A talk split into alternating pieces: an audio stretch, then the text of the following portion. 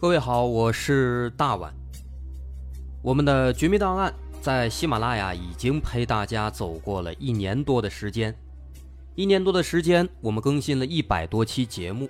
在这一百多期的内容里，我们讲述了各种各样的怪奇事件。那在今后呢，我们也想尝试去做更多的其他类型的内容，比如一些自然怪象，比如有一些名人的黑幕。或者说是黑帮的发迹史，亦或是各种悬疑大案，以及更多的其他题材的探索。针对这些内容，目前我们也已经有了一个大概的规划。我们将会把这些内容做一个大概的整合，放在之后我们即将推出的一个新的专辑当中。这个专辑的名字暂定叫做《绝密档案：深夜调查局两百家尘封的未解之谜》当中。需要说的是，这个新专辑我们决定在喜马拉雅作为会员节目进行独家播出，总计有两百多集的内容。专辑上线时间将会在不久之后的九月九号，大家届时可以在喜马拉雅搜索关键词“绝密档案深夜调查局”，就能够找到这部新的专辑了。在上线前的这段时间当中，也欢迎大家添加我们喜马拉雅工作人员的微信。X m l y 零三三零，也就是喜马拉雅四个字的拼音的首字母加零三三零，x m l y 零三三零。添加微信之后，工作人员将会把大家拉进喜马拉雅官方的粉丝群，届时将会有不少福利活动，送喜点、送签名书等等其他惊喜在等着大家。需要特别说明的是，新专辑。将会是喜马拉雅的会员专辑，也就是说，如果您是喜马拉雅的会员，就可以免费收听本专辑。目前，喜马拉雅的会员价格为每个月六块钱，六块钱就可以听到我们的两百多集故事，也是很划算了。希望大家能够多多理解，多多捧场。九月九号，我们不见不散。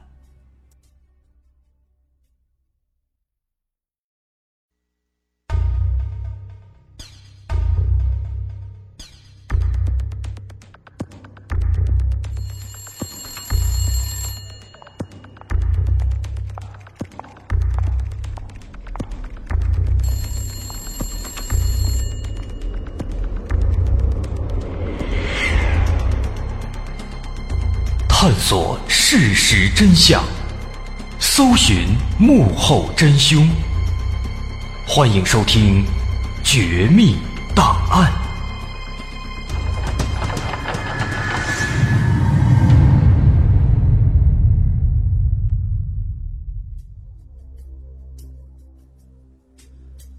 还原事实，探索真相。欢迎收听今天的《绝密档案》，我是大碗。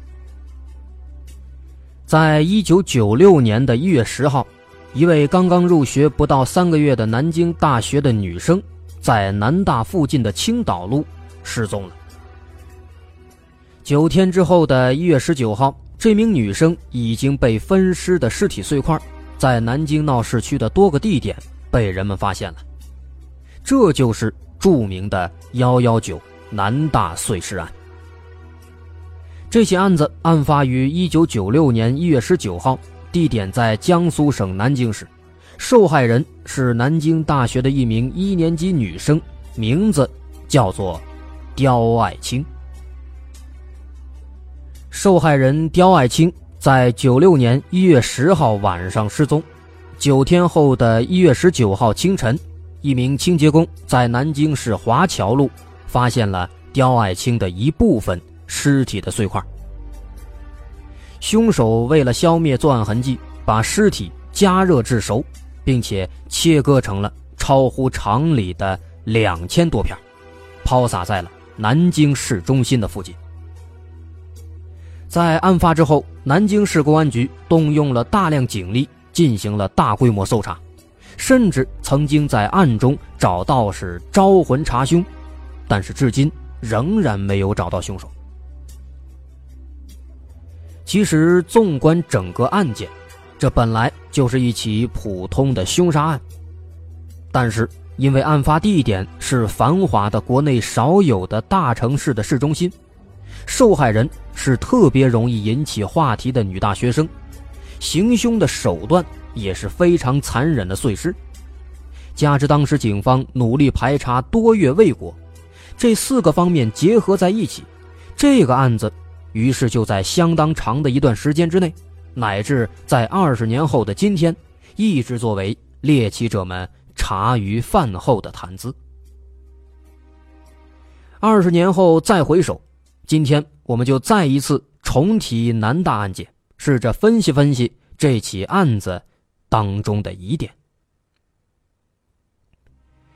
首先，咱们来看看受害者，这个普普通通的女生，刁爱青。刁爱青生于一九七六年三月，遇害时是南京大学鼓楼校区信息管理系现代秘书与危机应用专业专科一年级的学生。他在鼓楼校区学习和生活，遇害时不满二十岁。刁爱青住在鼓楼校区的南院四舍，这栋宿舍楼当时人员复杂，流动性大，这一点也给当时案件的调查造成了一些不便。刁爱青，他是一个农村孩子，老家在江苏省江堰市沈高镇的刁社村，他的父亲叫刁广明，家里条件很一般，一边在家里种田，一边。在柴油机配件厂做工人。刁爱青从小据说就不会骑自行车，所以从小到大都是由他的父亲刁广明来接送上学。父亲对他呢也是非常非常的疼爱。至于说这个刁爱青是一个怎么样的人，根据刁爱青生前的好友吴小杰回忆，说刁爱青。大概有一米六五高，身材适中，长相普通，短头发，单眼皮儿，在嘴角的右上方有一颗痣，说起话来，平时也是听起来嗓音沙哑，语速也是比较偏快。另外说，刁爱青还有一个细节，就是他喜欢文学，写字很漂亮，有时候会故意的把自己的名字给复杂化，写作刁爱青。刁爱青的这个“青”原本是青草的“青”，但是他写的时候偶尔会写成那个三公九卿的“卿”，给复杂化。吴小杰形容刁爱青说：“说他的样子看起来有点像假小子，其实特别文静，特别内向。”刁爱青在宿舍里，他是睡在上铺的，总喜欢把文章放下来，在文章里边看书或者听听音乐。他喜欢王杰、齐豫等这些嗓音听起来有些忧郁的歌手，他常常哼唱的是一首叫做《评剧》的歌。他说这首歌听起来很有韵味所以很喜欢。而且刁爱青也非常喜欢看书，周末上街，他总会去书摊去看一看，一站就是半天。另外，他跟其他同学们也都非常合得来，没有什么矛盾，只有当他的书。被人借走、弄丢了、破了或者皱了，周围的朋友才会发现他正在一个人生闷气，而且以后也不愿意再把书借给这个人了。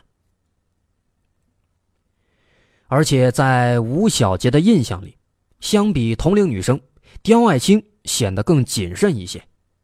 平时他俩走在街上，陌生人搭讪，吴小杰呢总会去应付两句，但是刁爱青他就从来不搭理。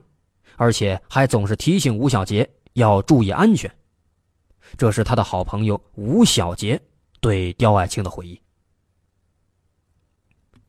刁爱青的另外一个同学叫潘秀丽，从小学到高中都跟刁爱青在一起，所以对刁爱青也是非常了解。根据这个潘秀丽回忆说，刁爱青小学时候成绩很好，到了中学呢也算是中等。他本人长得不算是特别漂亮，喜欢独处，但是并不张扬，朋友不多，爱憎分明。总的来说呢，就是一个很普通的女孩，而且性格有点孤僻。在一九九四年，这三个女孩高中毕业之后，刁爱青、吴小杰和潘秀丽他们就各自走上了不同的人生道路。潘秀丽比较幸运，考上了南京航空航天大学；吴小杰直接去上班了；刁爱青呢，复读一年之后上了南京大学的专科。据说当时，即便在刁爱青开学之后几个月的时间里，这三个姑娘呢，还是会时不时的在一起聚一聚。吴小杰和潘秀丽也都觉得，上了大学之后，刁爱青和高中时候相比也没有什么大的变化，这个刁爱青还是当年的那个刁爱青。这三个女孩就这样过了一年多，到了一九九六年的一月七号。这一天是星期日，是潘秀丽二十岁的生日。这时候，刁爱青也是在南京大学在上学。因为一月七号这一天是潘秀丽的生日，所以他当天就约了刁爱青还有其他的几个老同学一块聚餐。这一天，刁爱青跟往常一样，还是没怎么说话。当天晚上跟潘秀丽同住了一宿，第二天。就回到了南京大学。这本来是一次很开心的聚会，但是让潘秀丽万万没有想到的是，这一次却成了她和刁爱青的最后一次见面了。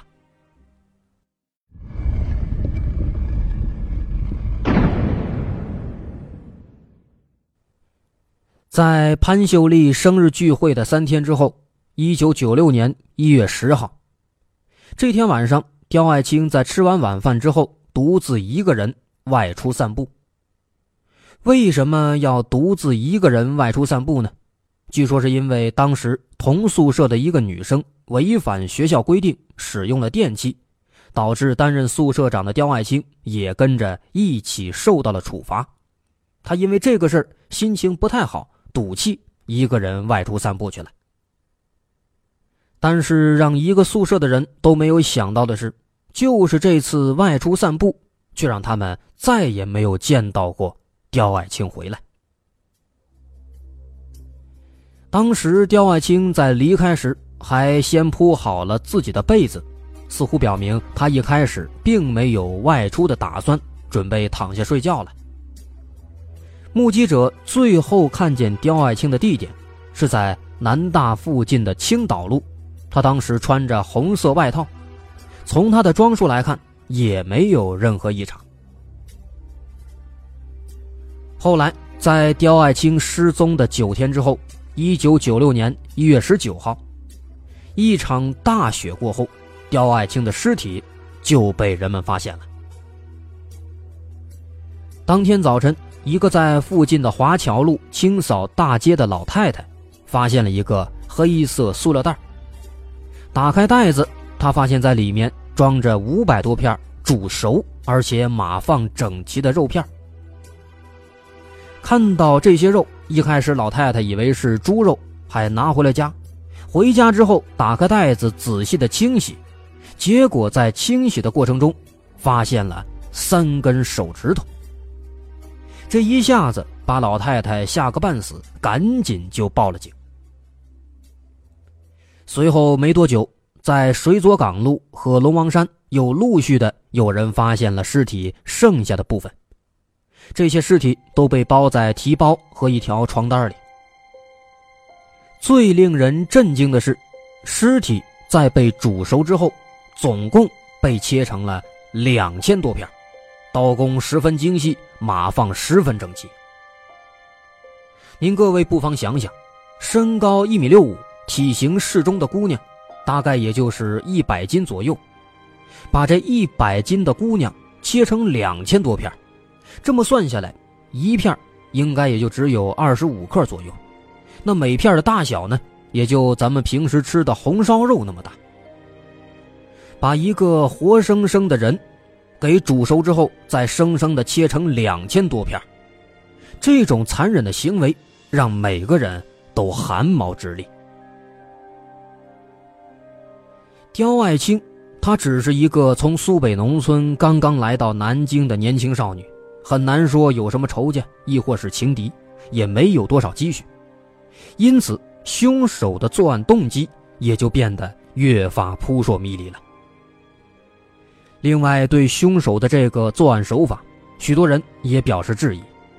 他们认为碎尸仅仅是凶手为了毁灭可能存在的线索与证据而进行的一道工序，而且凶手一定是擅长屠宰、烹饪或者医术，心理素质也一定非常好，不然不可能把人煮熟又切成这么多片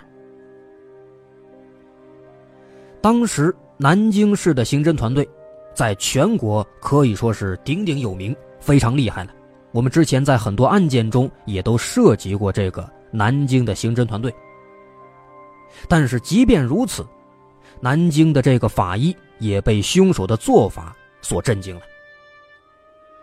在建国之后，还没有一起碎尸案能够做到如此的地步，而且碎尸块数之多，手法之熟练，就算是普通的法医也绝对没有这样的心理承受能力和技术能力。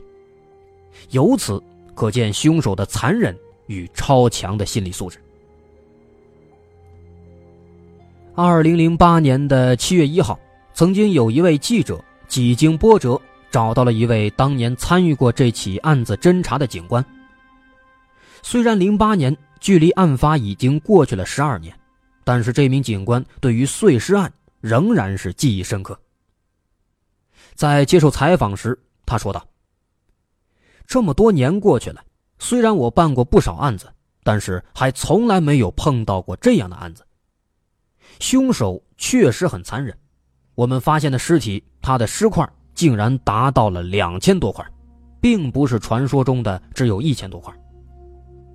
而且每块都切割的很小很整齐，而且每一块的形状几乎还都一样。从凶手碎尸的这个手法来看。应该也是比较专业的，对解剖知识有一定程度的了解。我当时亲眼看到了死者的手脚，可以看到肢解的是非常整齐，而且死者的头和一些内脏还都被煮过。由于在九六年，当时还没有 DNA 技术，所以当时法医只能通过尸块上的体毛特征、肌肉纤维组织等等这些特征。来确认死者是女性，但是仅仅确认了死者的性别还不够，还得知道这个死者的身份。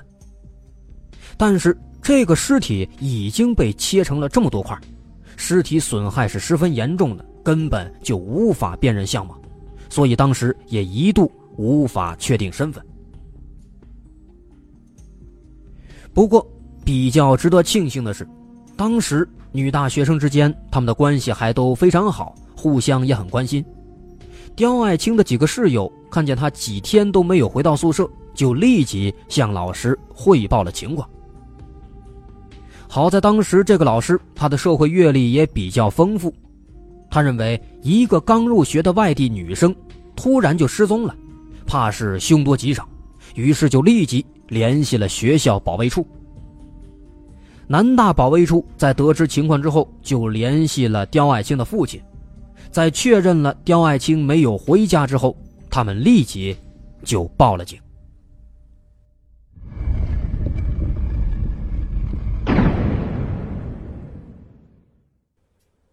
另一方面，由于始终无法确定死者的身份，所以警方被迫在一些媒体上也刊登了这些消息。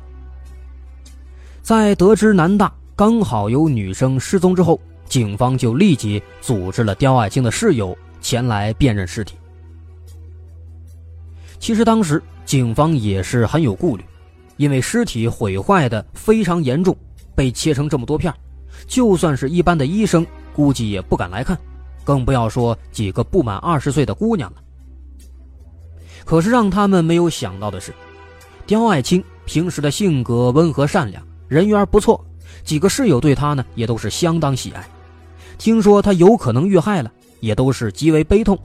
于是此时几个女孩出于悲愤的心理，居然就鼓足勇气，敢于来辨认尸体。但是光有勇气还是不行的。三个女孩刚刚走到停尸房的门口，其中一个女生立马就被吓得双腿发软，直接走不动路了，只能是留在门外休息。剩下另外两个女生咬着牙走进去辨认，其中一个人刚看了一眼，就由于过度恐惧，尖叫一声之后直接虚脱了，被警察给扶了出去。最后一个胆子最大的女生勉强看了两眼，随即也冲出房间。弯腰剧烈呕吐起来，但是幸运的是，这个女孩仍然是辨认出了刁爱青身上的一些重要的体貌特征，从而确认了受害者的身份。但是呢，遇害者身份的确认并没有让这个案子变得明朗起来。由于遇害的人是一个刚刚到南京的女孩。一无亲戚，二没有新认识的朋友，三连稍微熟悉点的人都没有，他的社会关系在这里几乎是零，根本无法通过一般的办案方法来找到凶手。警方在同时也对刁爱青的同学、好友进行了排查，但由于人数实在太少，几乎瞬间就排除了嫌疑。到这儿，警方实在是无奈了。只能是发动群众，希望能够有人提供一些有价值的线索。根据当年参与过办案的民警回忆，当年南京警方为了侦破这起案子，发动了人海战术，进行了大范围的细致的排查。可以说，当年南京几乎所有的警察都不同程度的参与了这起案子。有的是被抽调到了专案组直接参与，更多的是在所辖区域内进行排查工作，从而参与到了这起案件当中。警方研究发现，当年凶手抛尸的地点大多是集中在闹市区，多达五六个地方，而且大多呢都在垃圾里。所以，当时凡是在抛尸现场出现过的人，只要是倒过垃圾的。甚至是靠近过这些垃圾桶的，警方都会逐一的进行排查，因为每一个人都有可能是嫌疑人，警方也生怕漏掉每一条线索。而且根据凶手的抛尸地点以及相关的调查情况，警方推测凶手应该就是住在这个大学校园的附近，而且很有可能是骑着自行车来进行抛尸的。当时根据凶手的这个碎尸手法，南京警方曾经一度认为，凶手他的职业应该是医生或者屠夫，并且对当时符合作案条件的这两种职业的所有人进行了全面的排查，但是呢，没有任何结果。后来警方又经过各种渠道的情况汇总，又扩大了排查的目标人群，但是。还是没有任何结果。面对这起残忍的案子，当时南京警方可以说是高度重视，要不也不可能调查南京所有的有可能是嫌犯的这些人口。另外，当时警方还成立了专案组，进驻了南京大学。当时南大附近几乎所有的居民全部都受到了盘查。气氛一度是紧张到了极点。后来是直到案发的三个月之后，这个专案组没有得到什么消息，这才撤离了南大校园。由于当时怕这个案子公布出来会引起市民的恐慌，所以一开始警方对这个消息都是全面封锁的，一时间也都没有人知道有这个案子发生了。直到是后来，因为一点线索都没有，而且当时尸体的身份也不知道，所以警方无奈才在报纸上刊登了一个认尸启事，透露了一点消息。当时在这个南大校园内，先是有小道消息流传着出现了这个案子，随后才正式的贴出了被害女生刁爱青的照片。据说当时校园内所有的学生都接受了调查，还要提供事发当晚不在现场的证据。当时媒体也报道了相关的新闻和批示，在警方的一些悬赏通告里，也公布了涉案的几个提包和一条印花的床单，都是包裹尸体来用的，希望市民们能够提供线索。但是长久下来，限定破案的日期过了，这个案子呢，却是毫无进展，没有任何线索，也没有任何人证以及物证。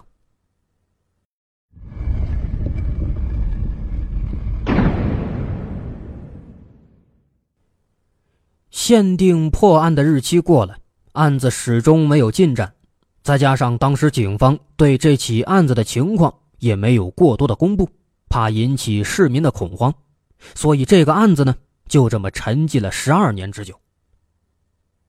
直到二零零八年五月二十八号，距离案子已经过去了十二年，在百度贴吧，突然有人就建立了一个“刁爱青吧”。这个贴吧的第一篇帖子内容只有一句话，写着：“真的好想你，希望你过得很好。”很快没多久，这个贴吧就被人们发现了，而且贴吧的建立者立刻就引起了人们的诸多猜测。不过不久之后，这个贴吧就被官方删除关闭了。后来还有人专门查询了这个贴吧建立者的。他的残缺的 IP 地址，得知是在德州地区，或者说呢是在山东省内。这贴吧被删了，但是这个事情呢并没有这么消沉下去。在半个多月之后，到了二零零八年的六月十九号晚上九点四十九分，在天涯社区出现了一个帖子，名叫《关于南大碎尸案的一点想法》。作者 ID 叫做黑弥撒。这个人以极其缜密的语言，对凶手的相貌、性格、作案手法和动机，甚至是心理活动，进行了极大篇幅的描述。整篇文章行文严谨，连标点符号都运用的非常精确，推理非常非常的谨慎。不过，黑弥撒的这篇文章在发出来之后，并没有引起太多关注，估计也是因为当时天涯还比较火，新帖子层出不穷，很快就被刷下去了。而且当时人们对这起案子呢了解也不是很多。但是在第二天，六月二十号下午两点十二分，有一个用户 ID 叫做“很多的”，他对黑弥撒的这个文章进行了长达几千字的。一个分析评论，甚至长到分三次才回复完。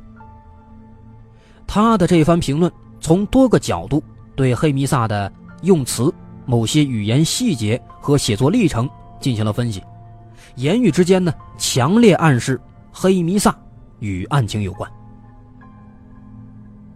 那自此之后，这起尘封了十二年之久、带有惊悚悬疑色彩的案子，它的热度。就开始不断上升，在天涯社区不断的出现跟这起案子相关的讨论，尤其是黑弥撒的帖子备受人们的关注。下面评论区里有不少人都怀疑说黑弥撒就是凶手。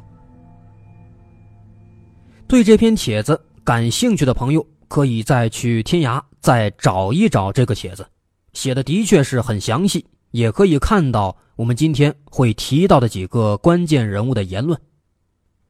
其实这个帖子在当年还被删除过，不过后来又被恢复了，还被锁定了一段时间。也可以通过这个帖子看到发帖人黑弥撒的主页。截止到我整理这些内容的时候，发现黑弥撒最近的一次登录日期是在今年的七月二十二号。不过通过主页能看到他以往的发言记录呢。都不是很多，时间间隔也很长，估计他也不经常登录这个天涯社区。好，咱们接着说回到黑弥撒的这个帖子。紧接着到了零八年的六月二十三号，又有一个备受关注的天涯用户出现了，他的 ID 叫做 WCAT 六六六。这个昵称呢非常奇怪，是由字母和数字来组合起来的。咱们来看看他这个昵称，有三个数字六六六。这三个数字所代表的含义跟现在是不一样的。我们现在说六六六，这是一个调侃的词汇，形容说有人办事儿办得溜。有时候呢是褒义，有时候呢是贬义。但是在当年的零八年。当时六六六这三个数字还没有这个用法，在当时六六六是什么意思呢？